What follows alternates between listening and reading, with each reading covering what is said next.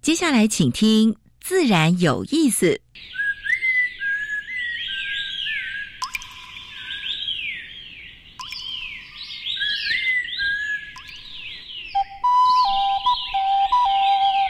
大自然是最能启发人心、最迷人的教室。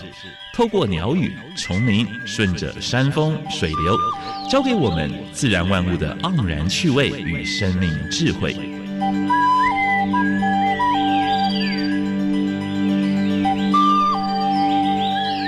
走过来，走过来，仔细听，仔细听，自然有意思。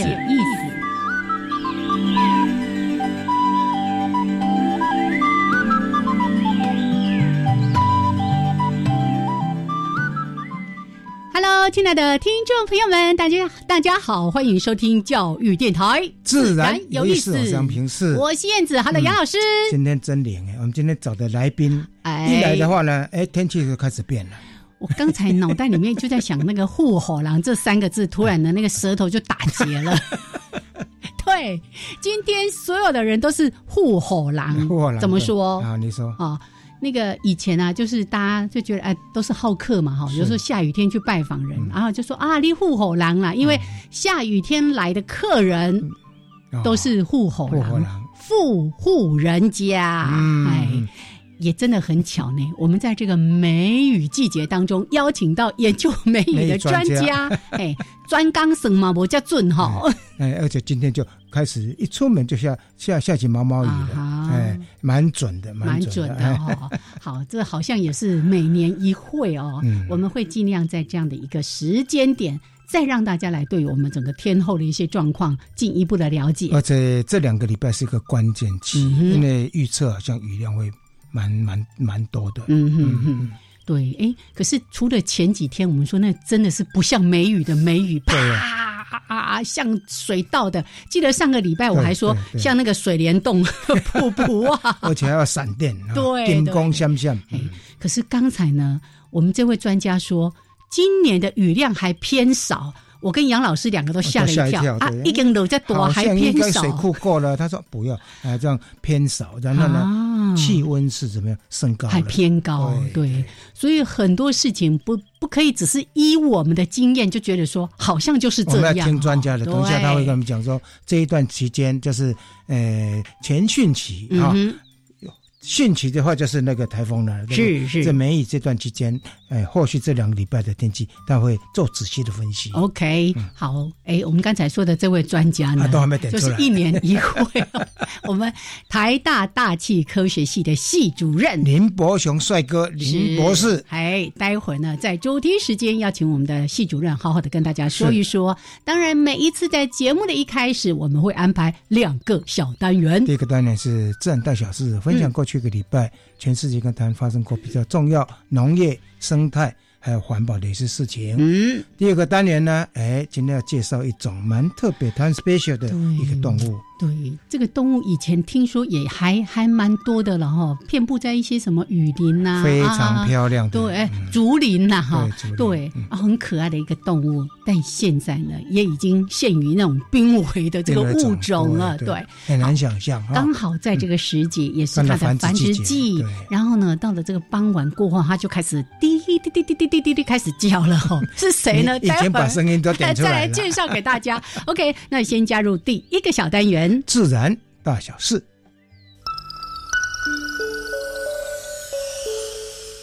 风声、雨声、鸟鸣声，声声入耳。大事、小事、自然事，事事关心。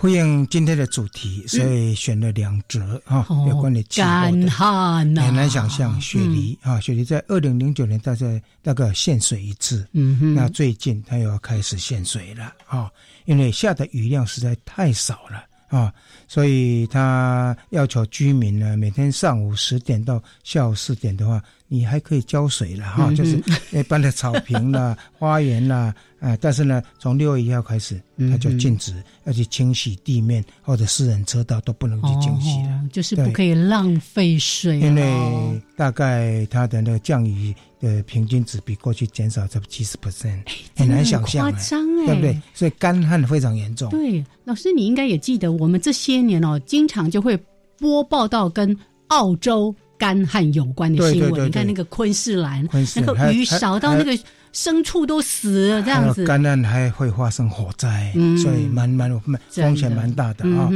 那云南哈，你知道西双版纳，印象中都热带雨林，对不对？而且到处都是山啊，都是树啊。它也一样，就是近百万人缺水，所以西双版纳这个州呢，整个停课。他说气温是五十八年来最高的，超过四十度以上的，哇，就非非常多的天数。才才六月初呢，对呀，对呀。那接下来七八九月份，它是五月份就发生了，所以一样，这两则都是跟干旱有关的。是太恐怖了。我们上上礼拜要播报一则那暴晒公约，没有一百一百八十七国签约的哦，就自己的垃圾自己处自己处理，对不对？哎。现在呢，马来西亚呢要遣返三千吨的塑胶垃圾，嗯哼，因为这几个国家呢，大概多少呢？但是从那个从中国、还有美国、加拿大、日本、中国，还甚至孟加拉运送到那个地方去的，是，所以他强制你再不运回去。会把公司的土地充公，你看这个这个这个是不是严严不严？啊，所以垃圾要自己处理啊，垃圾是要自己处理。那那个加拿大大概要遣返他们的垃圾了啊，还要包括美国一样的啊，啊，这是遣返三千吨的塑胶垃圾啊。真的，加拿大呢要雇船运回菲律宾的洋垃圾，嗯，运到菲律宾去，结果呢，他的洋垃圾在这没办，那那。一样的，碰到同样问题，拒收，拒收，拒收。那台湾现在我们连养乐收还在收哎，嗯哼，哎，环保署是不是要重新检讨啊？那句话要说出来，要有 guts，要 guts，对对对对。因为对多数人比较不利的，对少数人有利的，那就是不好的政策。没错，没错。讲过很多次。对啊，我们说公益不能够是少数人的利益。对对对，而且那没办法处理的时候，会变成我们环境的负担。北京要实施强制的垃圾分类，我们已经做四十年，结果洋垃圾进来让我们的这个回收处理系统整个破功了。对呀，然后呢，他在建立你不分类的话呢，他就不收运。嗯哼嗯哼，蛮严的哦。那上海上次你上次你上到上海，你不是也碰到他们才在做垃圾分类工作吗？是，要打好这一场什么持久战，有没有？呃。绿色和平呢发布二零一九年台湾绿色电子制造企业的评比啊，呃，台积电居第一名，就节能减碳是，节能减碳第第一名。它评估的标准是温室气体的那个那个那个量，还有再生能源的利用。所以它是没有没有用绿电，用这两个当评比啊。是。但是呢，垫底的三名啊，其他我就不讲了哈。垫底的有三名，包括红海。啊，包括和硕，包括广达，哎，你们的产值也蛮高的哦，再请你们加加油啊，节能减碳啊，等于为地球村尽一份力量。是，这也是企业该尽的企业社会责任。好，内政部上次不是说要开放那个东沙群岛？哎呀，我也很期待 哟，东东沙群岛，不然都没办法去哦。那个、那个、那个观光嘛，嗯，结果呢，大概踩着刹车了，因为哈，所有的配备还没有做好了啊。而且呢，郑明修，我们上次来来上过我们节目，生态保育县的现现任理事长，他二十五年来都在那边做调查，他发现珊瑚白化现象有慢慢改善，而且呢有发现鲨鱼，还发现海豚成群结队，还发现近距离拍摄到台湾仅剩下三十条的龙王雕。已经出现在那个地方，表示说那个地方生态正在恢复，但是还没有恢复很完整嗯啊。所以呢，内政部现在也开始把东沙的开放观光稍微延延后。我愿意等，我愿意等，真的让它恢复的够好的时候。因为你上东沙，因为我去过一趟，我知道水是水要解决，因为是用水。第二个垃圾处理要要要再带回来。嗯哼，第三个食物，食物都是靠补给的在当地的话种的非常有限嗯啊嗯，所以这个没有解决的话，你要发展观光是受到限制对的。，而且让整个海洋生态是可以更稳定，没错。好，我们一直在关注的资本湿地的光电问题，哦，你猜实通过了没有？通过了没有？够气人的。我们上次不是说那个部落已经会议决定说要撤吗？他们不同意嘛？因为这次台东县城玩了一个 tricky 的哈，嗯他把嗯温泉村本来没有开放他投票的，是让他投票了。哦还有不在籍投票了，他可以用用什么呢？用委托的委托的，所以呢嗯差了十四票，所以就让他通过了。所以，哎，回馈金还是厉害。哎。嗯。哦，所以这个部分的话呢，我还是要深刻深刻的去反省啊，或者去持续做监督，因为湿地一坏掉的话呢，大概栖息的鸟类、栖息的生物也都不见了。没错，那电当然是非常重要，我们也知道，嗯但是如何取得平衡啊，可能要好好监督的工作。不应该盖在这样的一个生态这么重要的区域，非常敏感的区域对没错，没错。啊好，怎么用了一个这么让人伤心的新闻 做我们这个单元的 ending 呢？我们还是尊重民主机制了哈嗯。既然投票通过了啊，做做好监督工作。对呀、可是刚才也说了，这个生态一旦破坏，你要让它再恢复，那真的是难上加难的。啊嗯，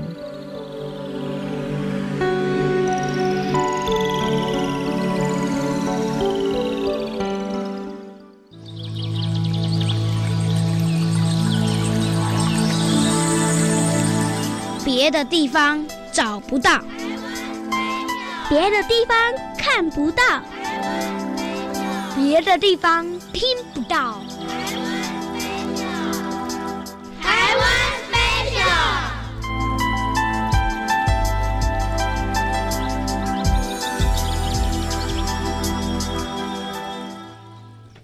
好，现在时间是上午的十一点十七分，欢迎朋友们继续加入教育电台，自然有意意思我是杨平是我燕子。好，把谜底公布吧。哦嗯，刚才其实我学不像，我觉得蛙的叫声很难学。我昨天晚上呢，把那个音档哦叫出来，一直听，一直听，一直听。你但是，刚才学的有点像，哦有有点有点有点有点有点有点味道了。哎，它有一个称呼叫雨怪。雨怪，对呀、你看最近欢个下雨天，对呀对呀对呀嘿，侏罗树蛙。嗯，侏罗在哪里？就在嘉义。没错，没错。当时呢，这一只绿色的树蛙被叫做侏罗树蛙，也就是因为台师大的吕光阳老师对他发现了这个新种，对对就以嘉义的古地名是叫做侏罗，对哦，命名为侏罗树蛙。那生活在竹林里面的哎，，对耶，而且这个蛙哈、很不一样哎。我们一般看到那个树蛙，它们都是在那个浅山呐、林森林里面，对不对？哈阔叶植物上面。对嗯但是呢，这一群侏罗树蛙是一群喜欢在农耕地生活的树蛙。到这些私有地最麻烦的。哎，对了，这也就是为什么它已经变成要让我们要赶快 赶快想办法来解救它的一个物种了。对，当地居民其实也有意识到了哈，所以大概他们一一直也希望说，用友善农工的方式啊，然后呢买无毒的嗯竹笋，哎对不对？对，这边呢，我就一定要好好的说一下，我们有一位荒野保护协会之前的我们前任的理事长赖荣孝阿孝老老师。对，阿孝老师呢，他现在呃，这个卸下了理事长的这个职务之后呢，就回到嘉义，嗯，然后跟当地的居民，包括种田呐、包括竹林呐、哦，就花很多的力气。沟通哈，对，对。就是希望把侏罗树啊给保留下来，而且呢，他们还一直都在做栖调，哎，常常就看他在脸书写说，哎，今天看到几只，哪天看到几只这样子。是是，对对，真的要大家有心了哦。是。呃，前几天我们在谈说，到底这个栖地保护我们能够做多少？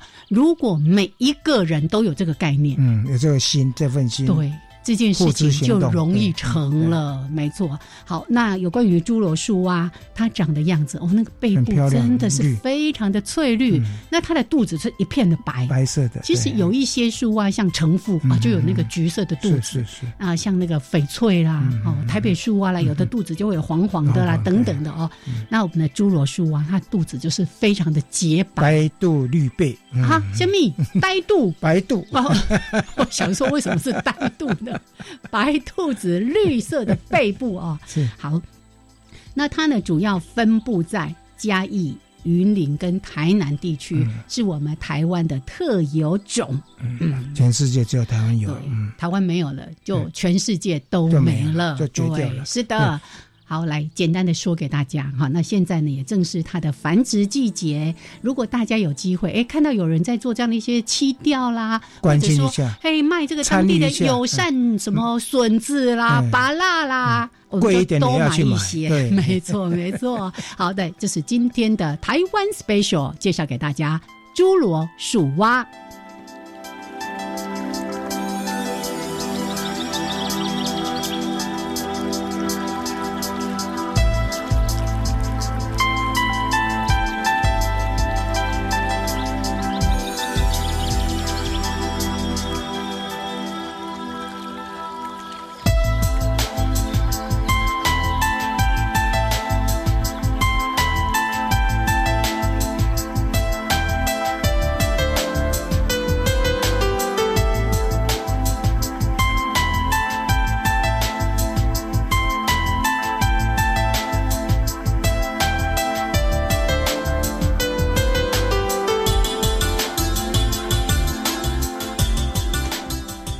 好，现在时间是上午的十一点二十一分，欢迎朋友们继续加入教育电台，自然有意思。我我燕子，我们现在所要访问的是台大大气系的系主任林伯雄林教授。嘿，老师好。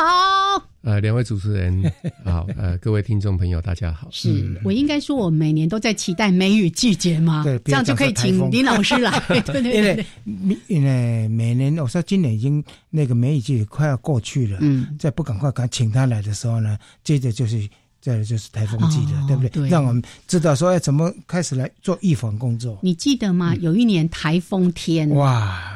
我们本来预定的就就 原本预定了来宾的，因为年纪比较长一点哈，我们就担心他的这个安全，所以就把林伯雄老师请来。我们就说我们比较 没有注意到林老师的安危，没有，那好朋友了，对对对，就是他他那全力相挺，刚好又是台风天，是好。那我们今天呢要特别来谈谈梅雨季哦，是。那刚才呢，其实，在录音前。林老师给了我们很多的讯息，包括说，哎，到目前为止雨量还是偏少，还有温度的问题，甚至说到那个高山下雪了等等的，雨山无雪哦。我们要了解一下，那我们说从去年好了，或者这些年我们的一些观察，整个气候的一些变化的情况。嗯，好的，嗯，呃，我们的经验对天气跟气候的。感受哈会比较短暂，是，所以我也是要我们要随时来回顾。那像呃，根据美国国家海洋暨大气总署，我们叫简称叫 NOAA，NOAA，它的年度报告说，二零一八年去年哦，呃，全台全球的陆地海洋的年这个平均气温呢，已经比二十世纪二十世纪就是一九零一年到二零。两千年，高出了零点七八度。嗯，然后最近我们呃，最近这几年来，我们的全球气温都在一直在升高，比过去百年的平均值都偏高。嗯嗯。那么台湾其实也是有这样的一个迹象哈。嗯。我们二零一八年去年台湾的平地的气象站的气候资料，呃，气温哦，比百年来的温度值高出了一点二度 C。全球一点五哦，全球是零点 零点七八，对呀，那我们是一点二，是，所以这是偏高。那这个绩效，二零一八年告一段落之后，嗯，一月，今年二零一九年的一月到四月，温度还是持续在偏高，呃，都是呃，都跟自己的资料，过去百年来都在前三名、前五名。举例来讲，今年的玉山呢，就只有在一月二十一号下了一点点雪，嗯，然后玉山站呢的一月份比往年的气候值高出了将近四度 C，嚯，这是玉山。这么厉害四度。然后二月份哦还是一样偏高，二二月份玉山站的气候值还比他自己跟自己比哦嗯嗯。高出四点六度。哦，所以今年的一月、二月，我们的高山玉山站的雪嗯嗯。雪况呃嗯非常的不好。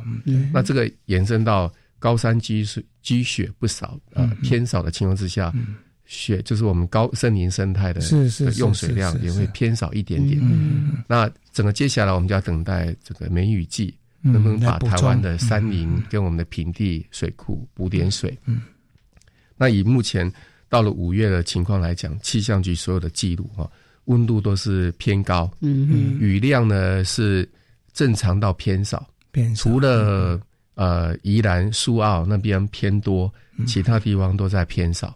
诶，气象局在播南部山区下大雨，下大雨，嗯但是呢嗯，好像对整个状况好像影响不大。是啊我我想我们对一个事件一个豪雨事件的印象比较深刻。嗯。像我们呃上一次有一阵下大雨，而且有对。闪电哈，是是，那这个是。是一个很典型的五月六月所谓的梅雨。刚刚杨老师提到全全汛期，那这段时间就是北方冷空气跟南方暖空气嗯季节交换的过程。对，所以这过程当中会造成一些比较剧烈的天气。嗯嗯那这个雨呢，梅雨季呢是台湾要从干季四月底进入五月汛期，就是我们的雨季，嗯五月到十月什么雨季，一个非常重要的一个指标。嗯所以梅雨的水偏少的话，水利署跟我们的用水就会有紧张，大概是这样子。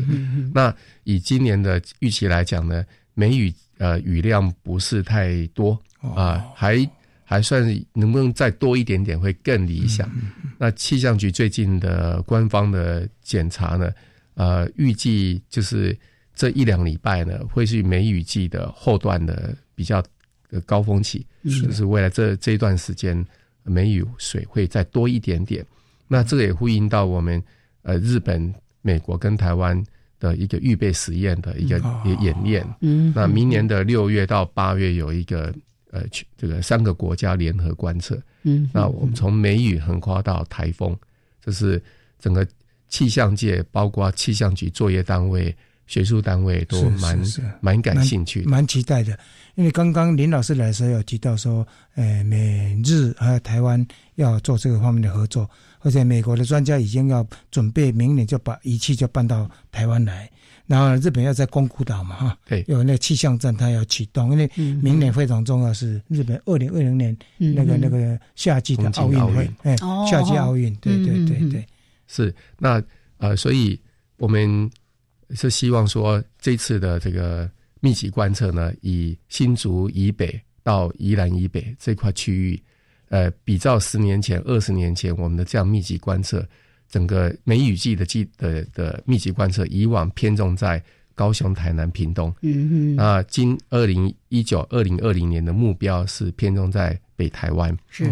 那联动宫古岛、嗯嗯呃宜兰、五分山、是，戏子到新竹，新竹的雷达站是美国带来的，嗯所以我们想针针对这个梅雨封面靠近大屯山、阳明山系的时候，观音山这里的引发的雷雨会长什么样子，嗯。就是隐藏在梅雨季里面的。这是不是这三个国家比较近年来密切合作的一个哎一个对一个一是。个观测？那呃，利用这个梅雨的观测，接下来就是明年的七八月的台风观测。那日本飞机、美国飞机、台湾飞机会同步观测，哦这是另外一个大日大事件。另外一个追风事件了。对，所以有关于梅雨还有台风的一些相关观测啊，在技术上或者彼此的一些合作，我们待会儿在节目的后半段也会继续跟大家来说明。倒是刚才老师说的这些数字，大家有没有听的那个开始心跳加速？你看说光是玉山，哎，怎么跟自己跟自己比？啊对，几乎无雪，然后温度什么四度六四点六度，哇！然后台湾的平均温度的上升，比起别的国家，国对，国际平均要要高出这么多。以前说什么正负两度 C，现在其实比较强调都说变成是一点五，对不对？哎，一点二呢，已经快要 快要爆表了啦！哎呦，好，所以大家一起来努力，看看我们还有一些什么好的方法可以来应应这样的一些变化。OK，来，时间是十一点二十九分过二十五秒，先聊到这儿，一小段音乐，还有两分钟的插播之后，再回到我们的主题。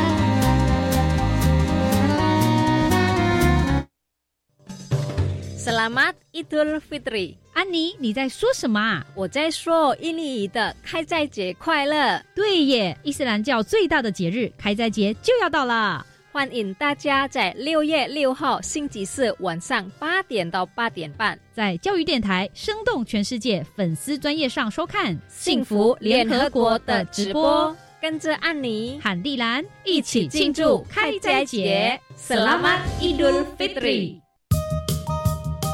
有网友介绍一个投资网站，每个月保证获利二十趴，哎，这么高的获利，就算股神都办不到，小心是诈骗。可是网友说他真的有赚到钱，你连网友的真实身份都不确定，怎能随便相信他的说辞呢？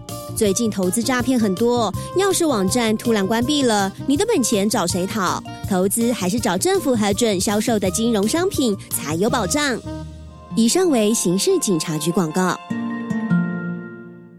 Can you speak English? Yes, I can. 我使用全英语教我的学生。配合行政院二零三零双语国家政策发展蓝图，教育部全面启动教育体系的双语活化，培养台湾走向世界的双语人才。教育部将强化中小学英语听力及口说练习，推动中小学部分领域或学科采英语授课，并且逐步落实中小学英语课采全英语授课。以上广告，教育部提供。加外加外，阿玛波拉，扎根格玛西卡斯达斯，的加古拉布古列列。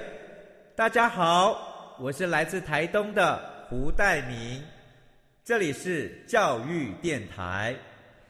那罗哇那咿呀那呀哦哎呀，那是你呀鲁玛的呀恩哦，朋友们就爱教育电台。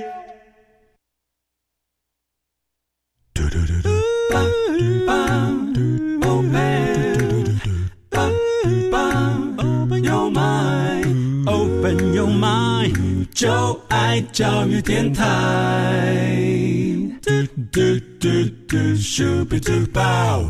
好，时间是上午的十一点三十二分，欢迎朋友们继续加入教育电台，自然有意思。我想平，我燕子。我们现在所访问的是台大大体系的系主任。林伯雄林老师，嗯，来一年一会哈，特别在某一些特别重要的时节，我们就把林伯雄老师邀请来，也蛮重要的，也是能提醒大家在预训期跟训期的时候要注意怎么应应，因为做最好的准备才能够应付这些梅雨跟台风。因为梅雨有时候突然间真的有几次的梅雨在过去是成灾的，像在台中的淹大水有没有？六月好像。几年前的六月六月六号几号，对不对？哦，最近那个大雨，台北好多地方也淹水。哦，那即使哦，现在大家可能多少都养成一个习惯，出门前的手机拿起来就划一下，说：“哎，这个温度。”我们现在真的觉得那个整个天气的变化哈，预测越来越准了。对对。但但是对这种整个大气的环境，或者是比较长期的一些相关的研究哦，哎。林老师这边，我们要特别来请教一下，有没有一些相关的技术啦，或者是仪器方面，我们在谈说对于这些呃梅雨还有台风的一些预测是有一些更新的。是呃，我们大气科学哈，刚刚提到这个全球的气候的变暖，嗯，因为大家的在联合国架构之下有个资料交换，嗯，那地区现象我们台湾，那就是我们自己国家自己人民要投入气象局。过往我们对这种梅雨会下大雨的情况，这生命一个一场大雨的生命期期大概六小时到十二小时，那这个电脑预报就报的不是太准。那唯一能用的就是要靠气象雷达。气象雷达，呃，我们在搜寻说哦，雷雨区靠近了，然后你还有呃一小时、二十分钟甚至五分钟之后下大雨，那个就要雷达来告诉你就在那地方。那气象局过往呢，我们从北部的呃戏子五分山、瑞芳五分山，嗯哼，然后。呃，花莲南边就是垦丁，嗯另外，呃，空军气象联队是在那个马公机场、澎湖、澎湖，还有绿岛，这些都是大型的嗯哼的这个天气雷达。那这个事情就是原则上是跨越整个台湾半个台湾那么大的面积，但是我们台湾因为有中央山脉，嗯，所以我们这些雷达刚刚念到了这五个雷达。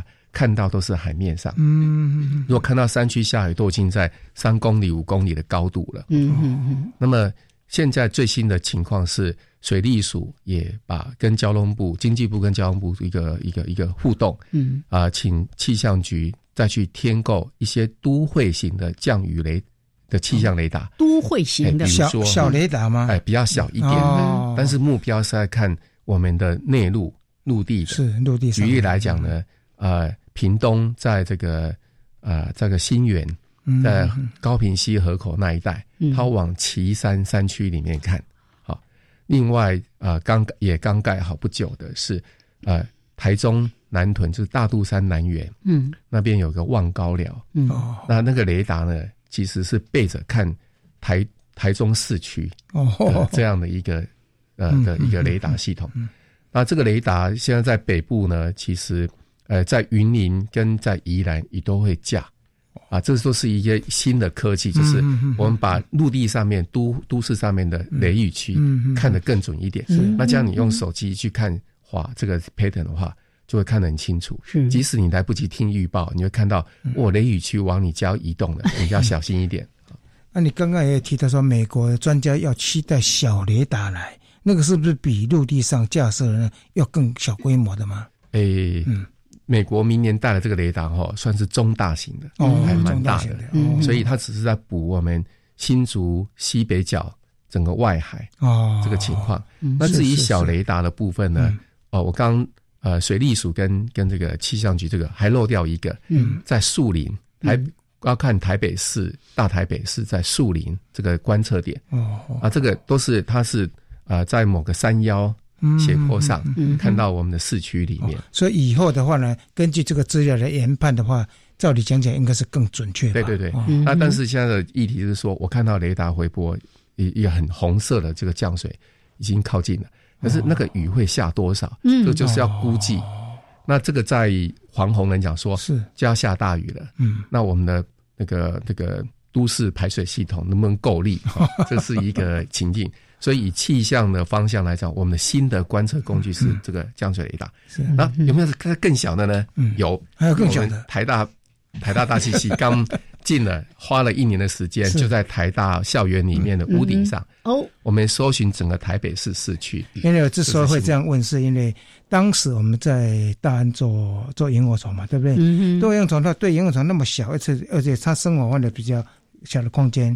他架设了好几个那个微微气象的微气象的那个那个微气候侦测器，微气候的一些侦测，对对对对。所以，呃，表表示说还有更小的这个雷达能够做 最最最最最精确的这种这种估测，对不对？学术界跟作业单位，像台湾大学跟中央气象局，大家在分工上面，嗯，呃。的一个区隔就是学术界就是要提供一些比较排列一个实验性质，所以仪器观测设备啊能够带着走，小型的。那这个对于教育或对于这种，哎，如果说我今天的雷达我从台大屋顶上卸下来，嗯，那我移到宜兰，嗯。啊，在罗东 如果看南澳、东澳那下大雨长什么样子，去补一些空档，那这是学术单位。像呃澳洲，呃美国，在这个比较大、比较知名的大气科学的相关系所，都有这样的一个过程，嗯，让地球科学、我们大气科学啦，跟这个地质调查类似啊，都能够野外的观察。是是，那这个事情会让学生跟民众更有投入感，是这个地方是呃政府部门 cover 不到的。河谷地区雨下多大，那只有把雷达一直搬搬搬搬搬到河谷的那个的的里面去才。我想这个是对年轻学生一个很好的训练，一个很好的论文题目。啊。所以我刚才问林老师，哎，这段期间有没有几个硕士班的学生或博士班配合一下？然后呢，针对这个好不容易的有有有这么三个国家嘛，专家都来，那把这个数据呢，然后做一个分析。哎，这个是学者会关心这样的问题，我都没有想到这个问题，我只想到说，这样以后是不是会越来越准而已？当然是越来越准了。对对对，这个重点就是说，呃，观测的资料越来越有灵动性，是，而且我们的现在的通讯，嗯，大家想说手机啊，好像都往坏的方向想，是，好的方向想，它在防灾资讯，嗯。嗯，它。现在地震速报是你根本没有办法预警，你听到预警警报你就十秒钟、二十秒，对呀，马上就知道了。可是这个天气资讯，尤其是雷达画面，我们也可以透过手机可以看得到。哎，以后如果这个大家可以预先防范，对不对？哎，对，先通知一下。对，小尺度的情况会透过手机是很有用。没错，像我们之前在访问那个中央灾害。防救中心有没有？对对，他们就有一个对，有一个那个 app。对，所以呢，三不五时呢就一直在通知说啊，哪个地方呢降雨啊，怎样啊，所以大家提高警觉啊。而且这个通报很好，他每一次都一个警报出来，嗯，然后一下子哎。地震就 发生了，对不对？那个我是觉得最起码就是警觉心。对，哎，我等一下把那个 app 的正确名称是什么点出来，再来跟大家讲 哦。不过刚才真的也特别提到说，那个是我我们一般就是外行人我们不太知道的。老师刚才说到说，哎，有一些比较大型的雷达，我们架设什么在呃瑞芳的五分山啊、花莲啊、垦丁啊、马公啊，吼，还有什么这些地方，就是望向海面的。整个大气的环境，然后呢，哎，接下来我们有一些比较小型一点，有一些都会型等等的，甚至还有更小的，可以去侦测大安森林公园微型的一些气候的变化等等的，等于一层一层的网来帮我们织出说，哎，未来对于整个气候的观测是会越来越准确的。对，是的。嗯，那呃，我我想就是满足人民的好奇心啊。嗯，那我们关心生态，我们也想知道说。这个大气啊，有有什么样的一个特色？所以尺度上呢，会也会越看越小，所以才会有呃台北盆地，甚至到大安森林公园，是这样尺度是大家能够满足啊，又有科学性，可又有这个实质性的一个数据资料。嗯哼哼。那台大这个雷达也是有个因缘机会，那我们能够能够呃在。在台北先演练一下。嗯嗯，有人跟我说，那你可不可以把它送去东沙岛？哎，可不可以把它送去太平岛？那这个涉及到船的船运。是是是。那你当小到说我们在台湾本岛的演练都很熟悉的话，那下一步就是准备再带到更远的地方去。嗯嗯。谈到这个哈，因为林老师刚好一个蛮大，就南向计划里面刚好提到要到到东沙啊，到太平岛，能不能把那个稍微稍微。跟我们介绍一下。嗯哼，好，呃，在整个新南向的一个构想里面呢，南海尤其是太东沙岛、太平岛，我们的这个这个争议问题，所以科学界呢也希望能够透过这两个岛屿啊，做一点呃比较有国际性科学合作的一个呃形象。嗯哼，那么东沙岛呃上面有国际研究站，由中山大学。以海洋生态为主的一个研究站啊，那那就是我们呃杨这个郑明修老师有也参与中研院跟那个中山大学，对对。那呃科技部也希望在太平岛也有类似的模组，所以也要建置一个科学研究站，但是它的距离遥远，跟跟行政资源是呃比较复杂。那因为海洋的观测呢，很多国家有点点。呃，敏感，嗯，因为你一艘研究船停在海上，你不晓得它在干嘛，是建艘船还是转游平台还是干嘛？的？但是气象比较不敏感，好，我们讲说台风有雷达，大家分享都很好啊。是，所以太平岛的任务是我们在上面的科学研究站从气象开始。是，那我们初期乱了一年，嗯，啊，建制一下，现在从这些组合屋、货柜就开始慢慢建立这个形象，嗯。邀请科学家都来上上看看，那最后重点就是也要做一个闪电观测网的其中的的一个部分。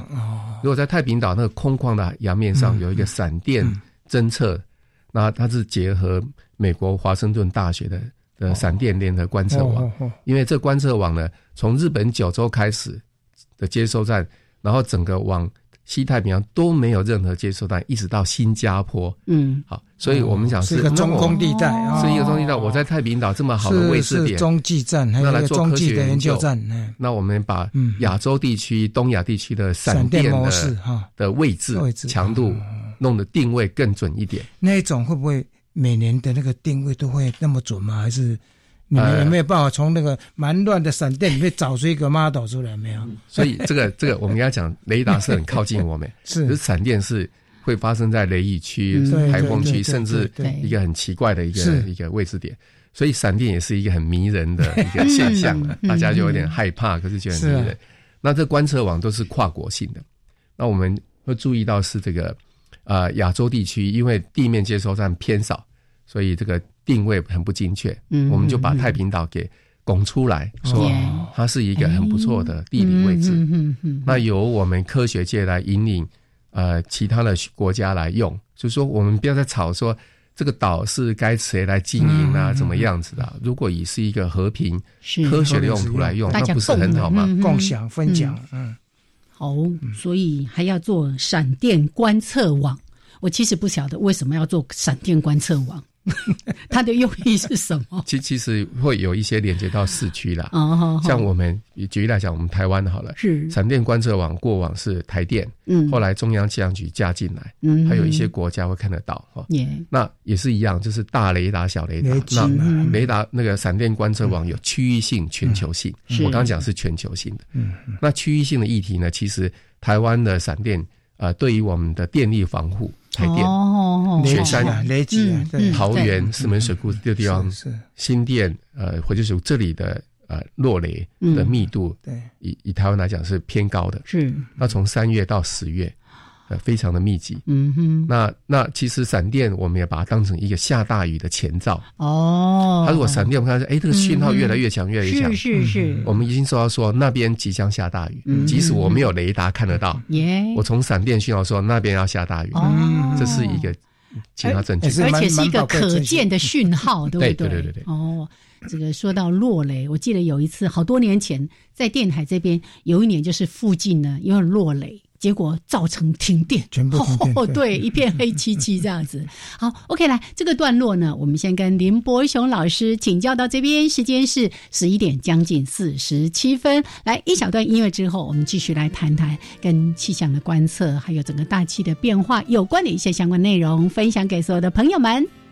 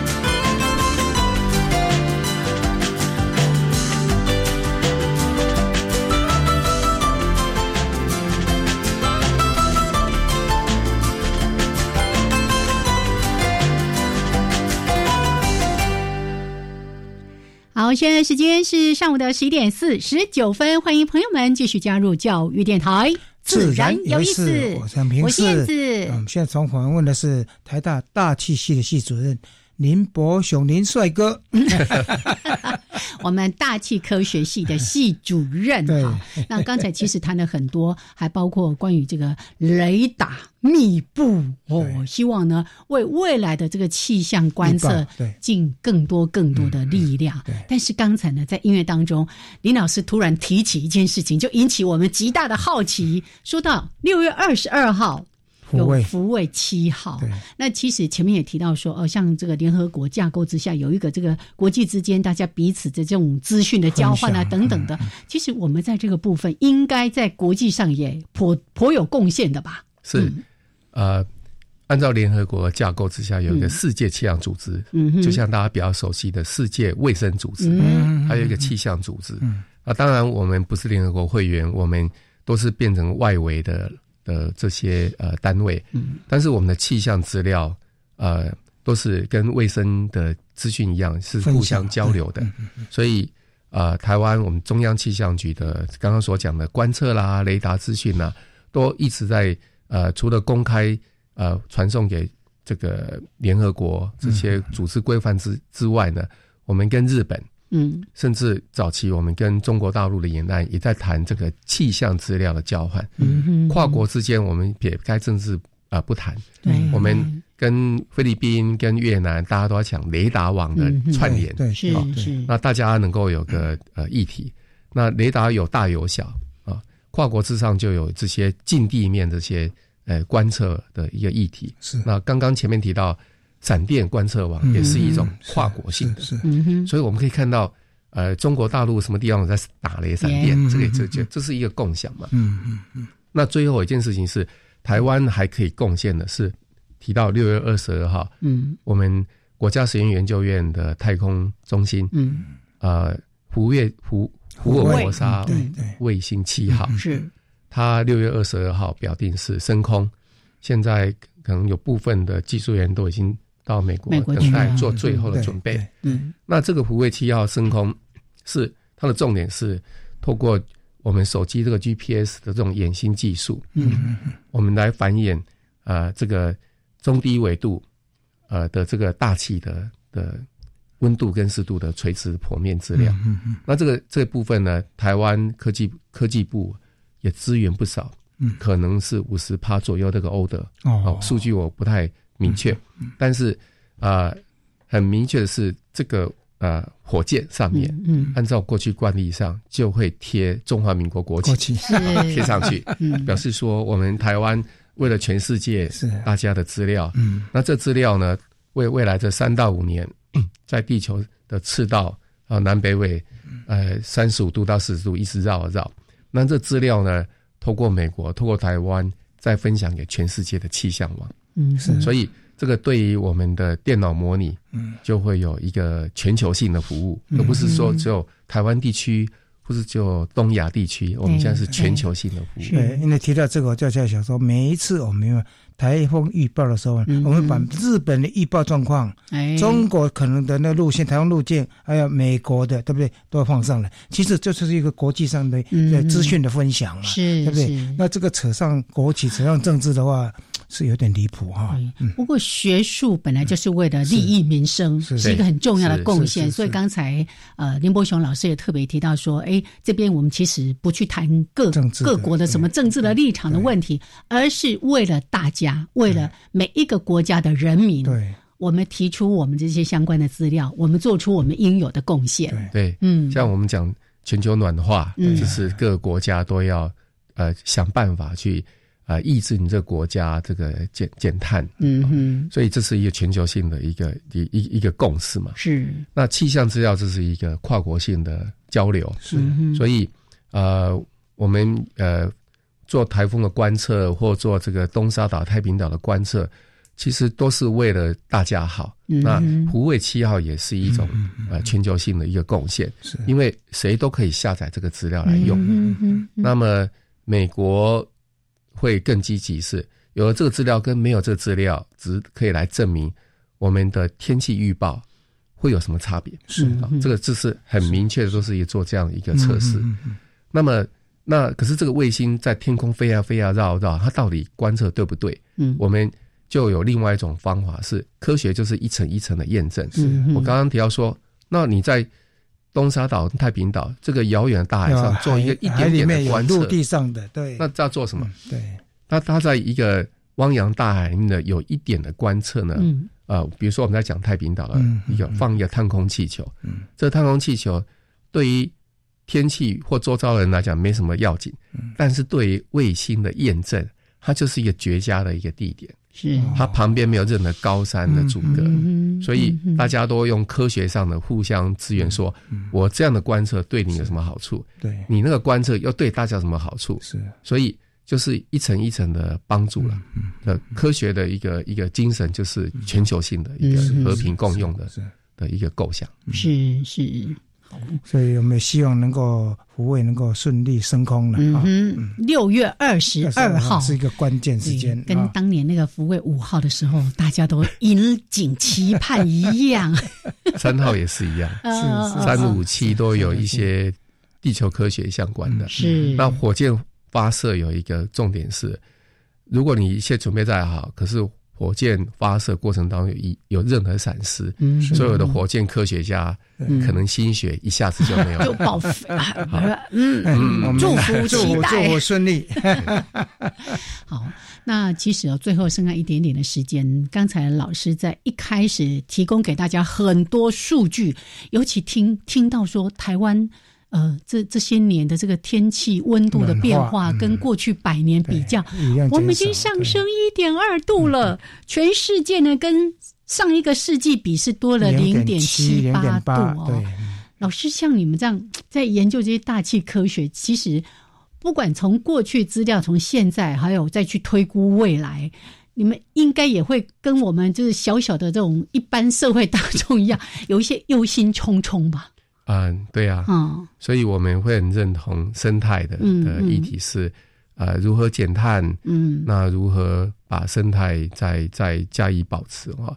不过我们呃也也要看生态专家的一个认知啦，大家互相帮忙一下。嗯嗯嗯，对。呃，刚才我们也谈谈到绿色和平哈，针对。一些大大企业哈，就是电子公司的那个什么节能减碳的，是是。我们希望我们台湾的工业工业界啊，科技界也要加油了，因为坦白讲，我们碳碳排排放量，还有包括那个那个那个温室气体的那个排放量，在全世界是名列前茅的。我这两天刚好在读这一期的《天下》杂志，他们到德国去。探访他们整个怎么样废核减排这件事情，他一开始就提到一句话，他说：“这个已经不是政策，而是人民的生活。”对啊，我就觉得这好棒。如果每一个人都有这个概念，就知道，哎，我可以在生活当中做一些什么小小的改变。对对，包括他们在提到说要要废核，废核那个整个。怎么整个设备要怎么慢慢去处理啦？然后他们的燃煤，燃煤对他们来说是一个那个排放二氧化碳非常对对对。然后他们也在想办法要怎么样可以减排，怎么样去把那些什么核煤的去把它取消掉。其实很多很多的做法，在台湾，我们真的大家要一起来思考这个问题。包括我们的人民要思考，我们的执政单位也要去思考这方面的对这政策了啊。还有重要的，我刚才说那句话，它不是政策的问题，而是我们人民的生活的问题哦。好，来，那今天呢，真的真的非常的感谢我们台大大气科学系的系主任林伯雄老师来到节目当中，跟大家分享这些内容。谢谢林老师，谢谢林老师哦，我们下礼拜见喽。嗯，好，拜拜，大家来那个祈祷一下，六月二十二号，福伟七号成功。OK，好，那我们今天节目为大家进行到这边，下次节目见，拜拜，拜拜，拜拜。